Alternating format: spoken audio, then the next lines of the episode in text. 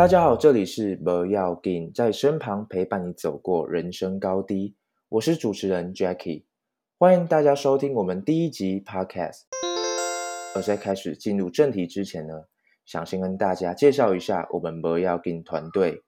不要紧的成员是一群来自台湾各地的大学生，致力于推广校园心理健康。希望能降低学生在寻求心理协助及相关资源的时间与心理成本，也希望能唤起大众对此议题的重视。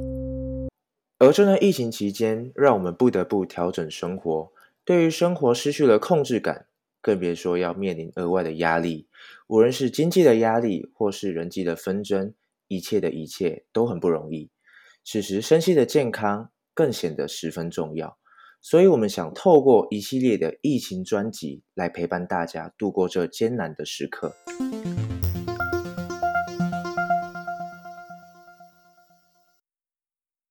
好，那我们节目的第一集呢，我们邀请到了一位特别来宾，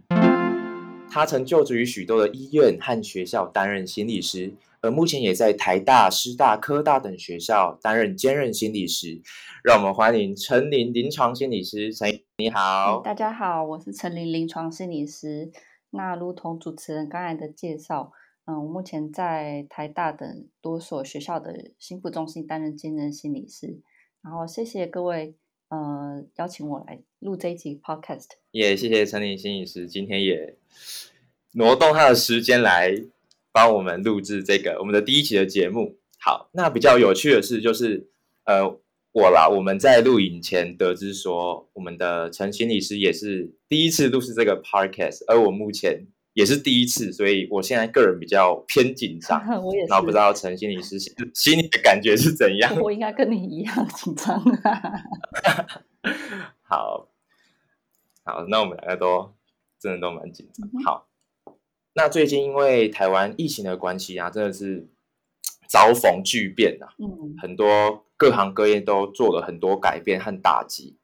那像我们平常，像我们现在还在读书嘛，然后就改成远距教学这样子。那不知道心理师呃，目前工作和生活有没有因为疫情的关系做了一些改变或影响呢？我个人的吗？或者是说我观察到哦？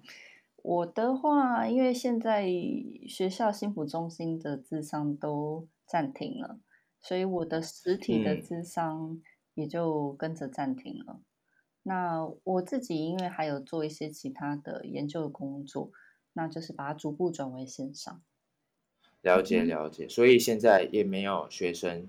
就是有呃不不太方便进行咨商嘛。嗯，对啊，对啊，我觉得一方面就是疫情的状态不许可嘛，那还有一些还有一些政策、一些公共卫生的规定，都使得现在的状况不太适合。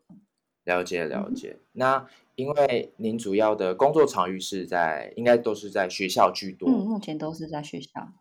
对对对，然后刚好我们这个 Boyle King 的团队也是很关注我们校园心理的学生团体，所以想要更加了解一下你在呃学校这一块的工作的内容大概有哪些？嗯，你说疫情前吗？啊，对对对，疫情前。呃，因为我是我目前是担任兼任的心理师，那兼任心理师的工作内容单纯一些，最主要就是呃智商。提供智商，嘿，然后如果你要问的是说专任心理师或是一般在学校工作的心理师，那就比智商更多了，还有许多，比方说一些横件，然后一些校园行政工作，还有一些个案管理，那可能还有一点点，嗯，比较教育性质的一些辅导这样子。所以就是专任的话会比较。会有更多行政相关的东西要处理。对，如呃最大的差别的话，了解了解。那像心理师现在在辅导同学的过程中啊，就是最常听到同学的烦恼或是求助的事情，大概会有哪些？一样也是疫情前嘛，哈。对对对，疫情前。嗯，过去过去在比较常碰过的，或是每个工作场域属性不一样啊。那每个不同的大学也会稍微有一点不一样。那 in general 来说，假设以台大的我服务的几这几所北部的大学来说的话，嗯，常常来呃寻求意见或是有烦恼的事情，可能会是学业啊，嗯，还有感情啊、人际关系的议题蛮常见的。那这也跟就是我们现在这个这阶段的案主，比方说大学生或研究生的人生阶段，其实很有关系。这所这个阶段所关注的发展的自我概念，常常也就是围绕着呃你的成就，或是你的亲密关系，或者你的人际关系。但是也会随着那个学校的属性不一样，或者是学校目前的多元性和开放性增加，那其他的议题，比方说性别认同议题啊。亲子关系呀，或者是职涯，还有一些精神健康适应议题，大概会逐渐出来。了解，我觉得像呃人际关系的部分，可能我们节目之后会稍微跟你讨论一下，因为我觉得这个在疫情底下，这个是还蛮值得讨论的一块。那想请问陈心理师，目前有没有遇到比较让你印象深刻的个案呢？印象深刻的个案，嗯。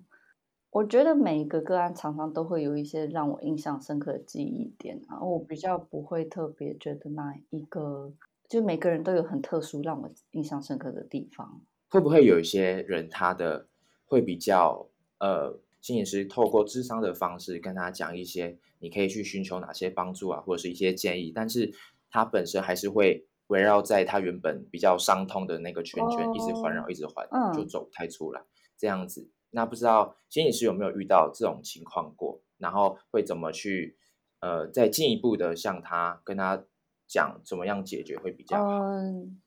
首先就是你所提的是说给予建议这件事情，嗯，对，大概只会是智商当中的一个小小部分而已。那有蛮多的部分可能会是围绕在嗯。聆听他或者倾听他的烦恼，像你刚才举的这个，呃，是这个简单的例子。一般来说，我们就会说他可能是一个阻抗性比较高的个案，或者是说，呃，他可能情绪性比较高的个案。那我们比较不会一开始就会，呃，把给给予建议或叫他要去怎么做当做一个最快的目标。那比较多的可能还是放在说，先了解他的议题，了解他的情绪可能呃是哪一类型，然后呃还有包括就是他愿意接受帮助的程度可能是多少，先做这方面的评估，然后才会有比较后面的给予建议啊，鼓励他去做的这一件事情。所以是不是在呃协助同学的部分，在聆听这方面会花？花费比较多的呃心思在聆听上面，我我觉得真的是花蛮多时间，是最主要是在这件事，因为毕竟还是要先了解这个同学他的想法，或者是呃他原本会造成这个伤痛原因是什么，我们才能进一步的再给他一些咨询的建议。对，那不知道心理师有没有遇过那种同学是呃比较不太会表达的，甚至是他。不想说的，有可能是呃，透过可能是师长啊，或者是亲友把他拉过来，然后进行咨询。因为毕竟自己比较隐秘的事情是比较不容易向外人说出口的嘛。那遇到这种情形的话，您通常是如何和他建立心理师与学生的信赖关系呢？我想你刚才提到的这个例子都会有，比方说是被师长拉来，被父母拉来的。然后，或者是说一开始不知道如何表达的，或者是说一开始就不愿意谈话的，这个都会在我们的服务的过程当中碰到。然后如何协助的话，我会说就是视情况而定。然后，嗯，还是回到刚才提的，就是说了解一下他的目的，或者说他希望帮助的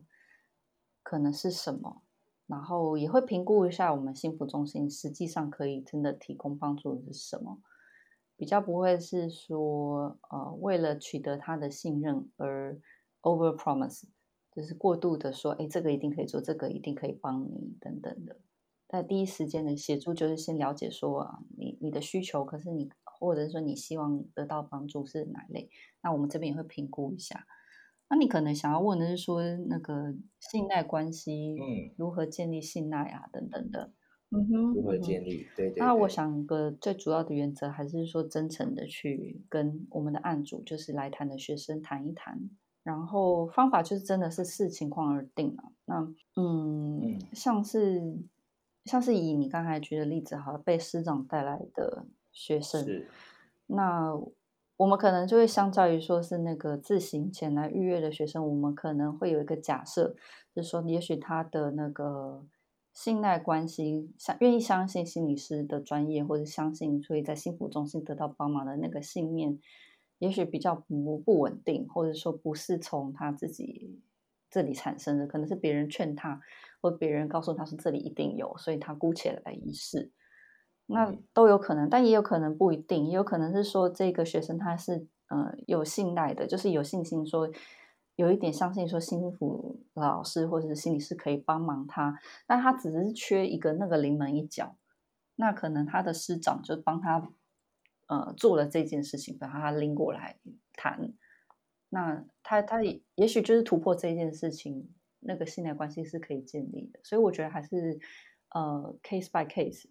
哇，那我觉得当心理师真的很 很不容易耶，因为其实像有可能个案和个案之间，他们遇到的状况有可能很类似，但是因为他的本身的个人特质，或者是他的个性，或者是他的家庭背景。我觉得心理师可能在咨询方面都会给予很多不一样的一些意见或者是一些做法。那我觉得这个部分，我个人是很佩服这方面，就是要依据每个个案给予不同的帮助，这样子我觉得很厉害。那像除了你本身会提供心理咨商或治疗之外，会不会请学生去寻求其他的呃媒介去帮助他呢？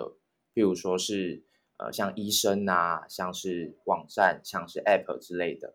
会不会给予一些比较呃外力来帮助整个治呃整个咨询方面的协助？我想有需求的话，一定会，而且会很，我们甚至会花一段时间讨论说，在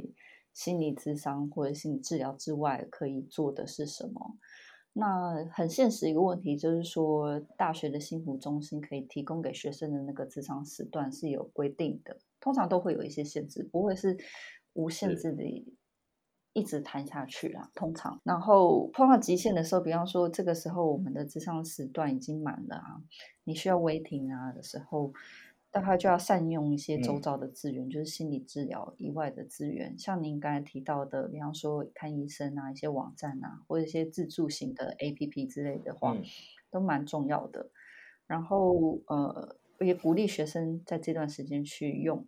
以避免说他们在那个 waiting list 上上面苦苦的等待，可能一等就是一两个月都有可能。那这一两个月的时间，如果他可以先有一点有效的利用。嗯，那那就会不错，有时候就会先有一点点效果。那我有时候也会鼓励说，如果你在你的 waiting 的时间有使用任何自助的方式，无论是看书啊，或者是用一些 A P P 帮你协助呃调整你的情绪，嗯，如果若有一些结果，无论是好的结果或者坏的结果，我也鼓励他带到那个智商的情境，我们来谈谈你帮助自己的过程当中，嗯。哪些做的蛮好的？那哪些可能可以再改善一下？了解。那心理师有没有呃比较推荐的一些网站或 App，可以让对这方面比较有兴趣的同学可以上网去浏览一下？嗯，我觉得蛮多的。然后可能有些一一两个几个比较有名的，比方说 App 里面，我知道国外有一个叫做，我看看我打开这叫做 Headspace，啊，它是一个英文的。不过我觉得不限于这个啦，还有蛮多的。像我有一个，我之前有下载一个记录，就是女性生理期的那个 app，它里面也绑了一点点，嗯，帮你 monitor 你的情绪，或者是帮你，嗯，调整你的生活规律的一些一些 tips 在里面。所以我觉得可能不限于说一定是找某一个特定的 app，然后蛮，我现在我觉得蛮多这种关于身心健康的的这种。这种辅助啊，对对对对，其实都会可以带到一些。那你找到一个你觉得嗯不错做得来，然后嗯给的方向很具体的，那都鼓励你去试试看。可能可能读就是读实体的书，会是我会鼓励学生，比方说来他的来谈议题有有哪一些，那我刚好恰巧知道哪哪几本书，我觉得讲的不错。那我就会鼓励学生去借来看。嗯，台大还有各大大学图书馆的馆藏资源都很丰富，那这就是一个不用花钱，然后又很容易得到的资源。了解。那我相信，就是观众朋友如果想要寻求一些心理方面的建议，可以，因为现在网络上资源其实非常丰富，也有像心理师提到的，可以去图书馆参阅一些书籍，来帮助自己增加或者是咨询一些关于心理上的一些建议和一些知识这样子。那回过头来，像呃，我们现在要探讨到，在这个疫情的期间啊，像心理师说的，呃，可能很多很多同学都。呃，比较这段时间会比较少去做咨询的动作。那有曾经有尝试过会和同学保持联络吗？就是嗯，可能在因为其实三级警戒这个发生是蛮突然的，也许可能在呃我们还在学校的时候，突然马上就接到三级警戒警通知，所以赶紧回家。所以在联络这方面会比较少的时间去进行联络。那不知道心理师有没有在后续？跟这些以往平常会向你咨询的同学啊进行联络。跟同学联络的话，我觉得要先讲，就是说，因为我是兼任的心理师，我所有的案组都是有一个呃初谈的心理师，专任心理师谈完之后分配个案给我，所以呃，我对于这位个案的联络的方式，其实应该是要透过这位初谈的，嗯，也就是担任个案管理的心理师来做的。那这件事情就会随每个学校幸福中心的政策不同而定，那联络的程度也会有一点调整。嗯，举例来说，就是你可能会想象的联络，说我有没有打电话给他，或是我有没有跟他视讯，但是其实不一不一定允许，就各个学校他们无论软硬体还有法规上面的符合的程度不同，所以这件事情没有那么一定。然后甚至有一些联络是说。呃，我会写一封短短的 email，然后呃描述说我们现在的智商必须因为呃规定而暂停，因为因应这个疫情而暂停。那你可能有些哪些事情是我们过去嗯疫情前智商的时候谈的时候，你你也许可以再继续试着下去试试看。那等到有一天我恢复智商的时候，我们可以再接得上来。这个简单的一点点小小的资讯，然后透过可能 email 或者是各管的心理师帮我联系我的个。个案，这也是某一种程度的联系。了解。如果我有想过说，如果我今天是一个呃，平常可能向你咨询的同学啊，那假如在疫情疫情这段期间，只要有中断的话，那我自己会其实会蛮难再去寻找到另外一个心理师。我我所谓的寻找，可能不是真的去找到，可能是在想法上或者是一些自己的事情，可能不会再想要去跟。另外一位比较不熟悉的心理师进行沟通，所以如果我在这个中间断掉，我会觉得蛮可惜的。这样子，嗯，确实就就还蛮难过的。嗯嗯。那因为前面有提到同学会向你咨询一些人际关系的议题嘛，而这个目前也是同学日常生活中最容易遇到的瓶颈这个部分之一。再加上现在疫情的关系啊，同才之间的实体见面其实越来越少。像我现在也几乎根本没有见到我自己的朋友，其实 就有点在家有点无聊的这样子。然后很多人就是也都回家这样，所以也会听到许多同学对疫情底下的人际关系会产生一些摩擦和一些焦虑。而且这个部分比较有趣的一点是，我有去上网查一些民调，哦，这个这个民调它它有三万七千多个人投票，当然它有混合一些与家人的关系。和与朋友的关系，然后上面就有数据显示说，像百分之二十七点九趴的网友啊，他在与朋友朋友的关系是不变的，然后百分之七点六九趴的网友与朋友的关系是变差，然后五点八二的网友是跟朋友的关系越来越好，可能偷偷跑出去跟朋友见面之类的，我我不太晓得。但像遇到这种疫情底下的人际关系，不知道这边心理师会不会给一些同学一些建议？说怎样的方式可以比较去预防在人际方面的摩擦？说建议大概，我要是没有一个很明确或者是很具体的建议是什么。不过刚才听到你呃分享的是多少趴，大概是什么样情形？多少趴是什么样的情形？我可能会想要进一步会去了解的事情，会是说，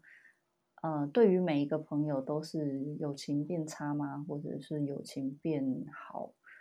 或者是说，嗯，您刚才说，因为大家关在家里的，可是人际摩擦却变多了。嗯嗯，我假想就是说，可能说你指人际摩擦是指说跟常常比较现在反而比较常见面的家人人际摩擦变多了，还是说，嗯，因为跟同学比较没有实体的见面，所以。嗯，文字的讯息啊，或是这种简讯、语音的讯息，使得你们有一些资讯、有一些感受没有很真实的传达到，所以产生了人际摩擦。我想这个问题点都不太一样，是是是，所以还是会回到说，我们去观察或者去理清目前碰到的困难，或是所谓人际摩擦产生的缘由是什么。嗯，那再根据这不同的状况呢，一一的去想出一些方法。了解，好，那我们要进入下一个环节喽，那就是要怎么去成为一个心理师？因为我们观众也对这个议题非常的有兴趣，所以才会点进来听这个 podcast。所以接下来我想问心理师这个职业的相关的问题。好，那我先问第一题喽，就是你认为心理师需要具备哪一个哪一种人格特质？嗯。我的回答会是说，对人要有基本的兴趣。然后，在我继续回答之前，我要讲一件事情，就是我昨天也听一 听一个专访林氏鼻孔医师，前台大的感染科医师，也是那个主持人也是问说，要什么样的特质可以成为一个医生？然后他的回答也是，就是对人要有对跟人接触要有兴趣。我想说，这两个行业的要求蛮像的，有种既视感。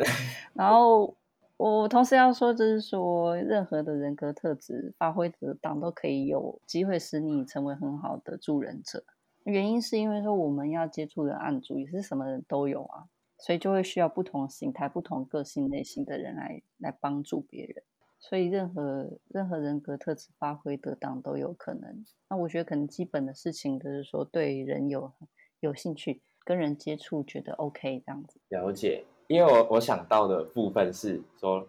如果我觉得，呃，我觉得一位心理师他可能需要具备的特质，我可能会想到说，如应该是像那种，可能我们国高中都会遇到有几位同学，他是会特别去处理一些，不管是感情上还是一些心事的问题，然后我觉得那些人就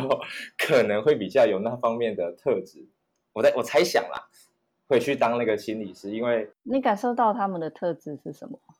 就是他们可能也也是会先倾听，嗯，像我的经验是，他会先倾听我我讲的话，然后给予一些协助。当然，那些协助可能不一定是那么的正向，有可能譬如说我们学生最常遇到的就是感情问题，然后他可能就是会安抚你的情绪，然后帮你帮你当下的情绪或者是比较负面的那种感觉，会先比较舒缓，然后再给你一些建议。这样子，可是可是那些建议真的像我刚说，不见得是一些好的。譬如说感情问题，可能会叫说啊，不然你就跟那个那个男生跟那个女生分手啊之类的。但至少在当下，我会得到一个出口，是我可以缓解我当下的情绪。这样子，我我想到我想到的是这样子，所以，嗯，我我不太了解真真正的特质，真正需要达到心理师那个那个点到底是是什么。所以像刚心理师分享，就是我们要对人有基本的兴趣。我们才能往下去延伸说，呃，我们要怎么去呃理解这个人他在想什么，进而我们可以去透过这些特点去给他一些比较中肯的一些智商或一些建议，这样子。嗯，那好，那我们进入第二题，就是在工作的时候是否会因为呃工作的状况去影响自己私人生活？就譬如说有些。心理师可能会在，呃，可能病人可能会联络心理师，但是那个时间是在心理师可能下班的时间，然后去寻求帮助这样子。然后不知道心理师有没有遇到这样的情况？嗯，你刚才举的例子是说下班的时间来联络我。对对对。OK，嗯，我想这个情就这类的情形的差异性蛮大，很难一概而论。如果说你刚才举的例子啊，就是我下班的时间来联络我，那我觉得这也是视情况而定，然后也是你在哪一个场域工作而定。我举我目前在做的校园的心理师的这一件事情来说好了，我的身份会有一点点特别，就是因为心福中心大家都知道在哪里，然后你可能这些学生也知道老师的办公室或老师大概什么时间会在智商室里面。那我除了在心福中心做兼任心理师之外，我其实也在我们学校里面进修，在念博士班。然后他可能会知道，呃，我哪个时间，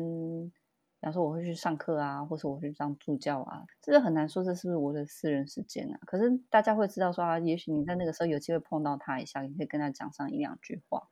然后联络的事情、联络的内容，我觉得也是视情况而定。如果单纯的就是说，嗯，打招呼啊，知道一下心理师吃饱没啊，或者是呃，心理师最近看什么书很有趣，要我我也想看啊，等等这种联络的性质，我觉得就相对中性，然后也像是一个你会跟你的一般的朋友分享和讨论的事情。那我不会觉得说这个是占用我的私人时间。嗯，对，对我个人而言，也许其他心理师有其他的想法。但有一些其他的，我想你可能或者各位可能有兴趣，是说哦，我之前真的心情很不好，然后我一定要找我的心理师谈一谈，我一定要现在就跟他说到话，嗯，实体的见面说到话等等之类的。然后我觉得这个也就是看看呃当时的情况而定。那会不会占用到，或者说我们的我们如何界定我们的私人时间？那这个就真的是很看每个心理师的界定不一样。了解，因为嗯，像我目前想到的一些情境和情况是说，假如我平常就有跟心理师做呃心理智商的话，而且是很规律的，那我譬如说像周间和周间智商的过程中，我我可能想要吐出一些心事，或我的现在的心情非常的低落，对，然后相较于其他人的话，我相信问心理师是我最平常吐出心事的对象，那。很直观的，我也会想去找我的心理师，跟他问他一些建议啊，或跟他讲一些心事，这样子。我想到的情况是这样，嗯哼，所以就不知道刚才才想说会不会有这种情形会发生这样子，嗯，所以心理师回答还是目目前是就是视情况而定这样。对，然后你刚才提到的这个情形，我觉得我可以给一个比较一般概括性的回应，是说。是。也许有些人来找心理咨商谈的议题，可能是说他在实实际的生活中缺乏吐露心事的对象。那我们可能心理师可以在短期之内暂代这个角色，例如你每周有固定跟一个人倾诉你的负面情绪。那心理智商有一另外一个部分，就是说我们把这件事情视为一个可以改进的目标，有没有办法在你的实际生活当中也建立一点点，你可以。信任，你可以讲述一点你的心情，一个愿意接纳你，然后愿意聆听你的对象。我们试着找一些，或试着建立一些，跟这哪一些可能的 candidate 建立这样的这样的互信的关系。那借以协助你说，在你没有办法第一时间找到心理师，呃，倾诉或是宣泄的时候，你其实有一些周遭资源就在你的朋友当中。了解了解，那我们就进入第三题了。嗯哼。就是因为我们知道心理师现在呃比较多的时间是在学校就职嘛，那之前好像也有在医院也有担任心理师的角色，也有在医院工作过。那想请问，这呃学校和医院有没有什么比较不一样的地方？嗯，我先说学校工作的话，因为大部分来谈的对象有一些基本的能力能力，大家就是大学生以上，或者甚至更高的学历的人。那有一些基本的能力、理解的能力呀、学习能力、举一反三的能力啊，有些甚至就是比我优秀非常多、非常多。然后我在大学里面提供智商的时候，常常也觉得说，哇，这个来谈的同学真的是一个聪明人，货真价实的天才。那很多知识型的东西，或者说你，我会建议给他一些关键词，说你可以查查这方面的资讯，也许你会对你有些帮助。大家找资料的能力也都很好。所以常常就是提点一些些线索，大概这个智商就可以发展起来了。那这是学校的情形，可是医院就比较不是啊，因为来看医生，来从医院这个媒介做心理治疗的人，就差异性就更大更大了。那也会因为这个医院是一个大型的综合医院，还是它是一个精神专科医院，或是它是一个疗养性质的医院，来就是得到的案源会有一些差别。那可能有一些人，他的呃资源啊，或者是他之前的学习的历程，没有像是大学生那么丰富，或者说他可以呃，比方说他光是他可以借到的书，他知道哪里去下载一个 APP 或是登录一个什么，他就可以用什么的这些资讯能力，也许不一定那么好的时候，嗯，可能医院的案源如果是这一类的，我刚才前述的这一类的话，会花比较多的时间，就是在协助他建立这些能力。然后，嗯，当然，现在还有一些公费，嗯，公费的治治疗或者是自费的治疗，又会使我们触及到差异很大的案主。那里面心理师在里面肩负的责任或是业务也很不一样，所以我觉得可能差别主要是在这里。所以，其实我们在医院工作的时候，那个病病人的可能来源可能会更加的，相对于校园会更加的复杂。那其实我们在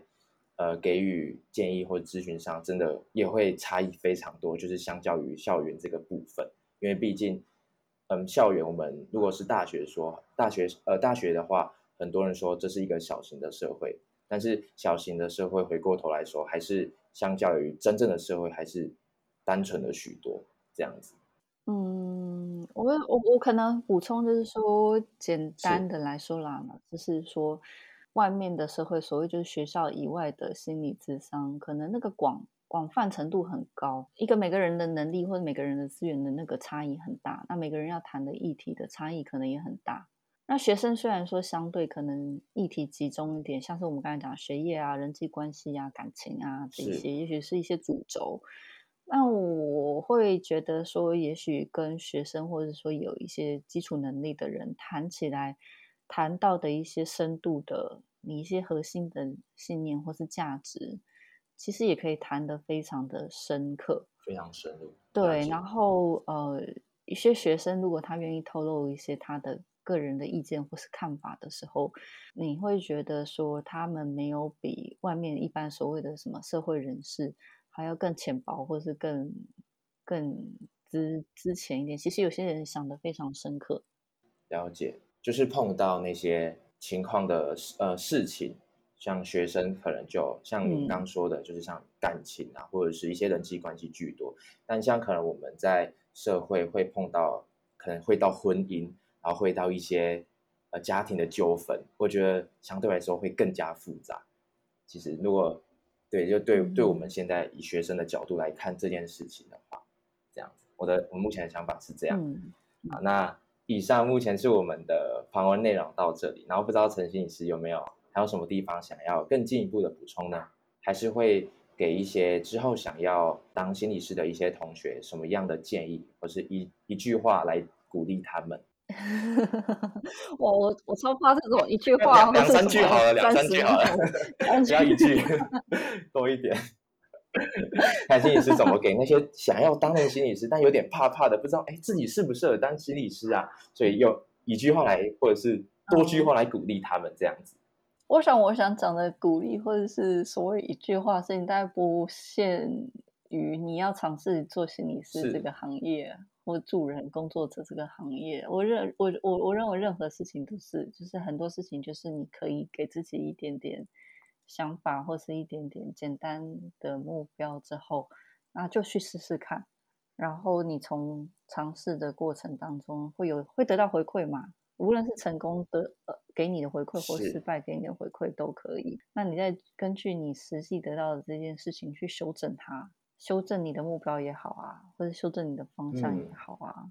而修正你努力的那个途径也好，你目标没有改变，只是做的方法不一样而已。都都可以，我觉得对任何的职业或者你任何未来想做的事情，我大概都会给这种比较概括性的建议。了解了解。那今天陈心理师也跟我们分享了很多，无论是在工作或者是呃在疫情底下的一些人际关系，都有一给我们一个很好的建议。然后也后面也提到说，哎，要怎么要怎么去什么特质可以去当一个心理师？当我们有对人有兴趣的时候，我们才能进一步的去摸索，哎，究竟我们人到底在想什么？好，那以上就是我们这次访谈的内容啦。那我们再次谢谢我们的陈宁心理师，谢谢你来当我们第一集的 podcast 的来宾，谢谢，这是我的荣幸，谢谢。好，那感谢各位观众听我们第一集的 podcast。那只要后续我们有一些活动或一些粉砖的详情，也会跟观众第一时间的通知。那也希望在这个疫情底下，希望每个人可以平安快乐度过这次严峻的疫情。以上是 Boy 要 Gain 在身旁陪你走过人生高低，我是主持人 Jackie，谢谢大家收听这次的节目，拜拜。